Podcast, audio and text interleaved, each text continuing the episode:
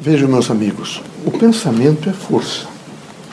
E era preciso que vocês entendessem que, na medida em que vocês fizerem, vejam esta, esse desenho do pensamento, vocês acabam materializando aquilo que vocês realmente pensam. É fundamental fazer um pensamento de construção. A Terra eh, realmente necessita de construção. O mundo necessita de construção. Todos os homens são, não é, portanto, operários de uma grande construção. É uma energia. Então é preciso, nesse momento, é tão pouco tempo que vocês ficam aqui. Não é? Eu também fiquei e sei o que é isso. Parece longo.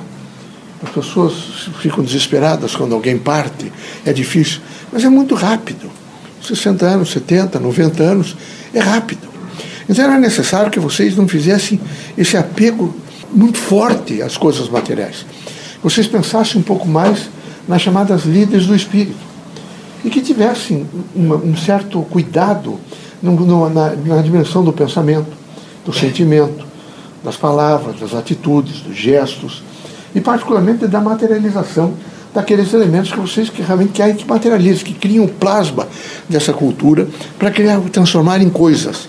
Então nós esperamos que vocês todos, fortalecidos pela ordem moral da doutrina dos espíritos, pelo entendimento que nós realmente, na medida do possível, trazemos a vocês, e é preciso que vocês todos entendam para poder explicar a vocês.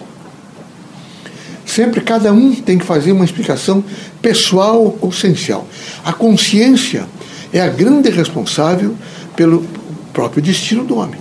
A consciência é a grande responsável pela transformação da Terra. Então é necessário que vocês tragam da consciência um pensamento que venha iluminar, um pensamento que venha transformar, um pensamento que signifique luz, signifique amor, signifique confiança, que signifique realmente um produto de trabalho. Trabalhar é fundamental porque disciplina o indivíduo, seja ele qual for. Trabalho honesto, dignificador, você está sempre nesses eitos de trabalho, num aspecto de fazer o melhor, e com isso você se disciplina. A temporada da Terra é uma temporada rápida. Já dissemos a vocês que vocês horas são alpinistas das alturas, horas vocês são pintores, é? outras vezes vocês são construtores. E assim nós vamos, quando encarnados, vamos fazendo essas transposições é? de uma pequena ilha para o oceano, do oceano para outra ilha, e vamos vivendo essa dimensão, evidente, de tempo e espaço, de uma grande descoberta da gente mesmo. Na medida em que nós nos descobrimos, nós descobrimos o mundo exterior. Mas é difícil fazer essa descoberta interior. É fundamental fazer, fazê-la. No entanto, vocês estão tão impressionados com o mundo exterior que se busca continuamente o exterior para explicar o interior. E é muito importante que vocês vejam, quem sabe nesse momento, alguns cientistas, copiando um pouco a primeira mão de dois mil anos atrás, de mil anos, de 700 anos, diga que fora do interior de vocês não há nada. Portanto, fora do nosso interior não há nada. Somos nós que fazemos algumas criações no exterior. Então era preciso que vocês, nessa construção de um mundo melhor, vocês construíssem esse mundo melhor. Não é? Sejam leais aos amigos, leais aos seres humanos, procure, na medida do possível, descobrir o que há de melhor nas pessoas, sejam positivos, corajosos, firmes, estejam sempre com, com, com o propósito dessa construção. Construção do que? Construção através da força do bem. Quem vence sempre é a força do bem. O mal é como se fosse um guarda-chuva. O indivíduo luta, luta, até que ele consegue armar um guarda-chuva preto. E não consegue desarmar depois tão cedo. Ele só vai desarmar porque ele vai ter que segurar o guarda-chuva. Onde ele for, quem, faz, quem pratica o mal, estará com aquele guarda-chuva, caminhando sempre com o guarda-chuva.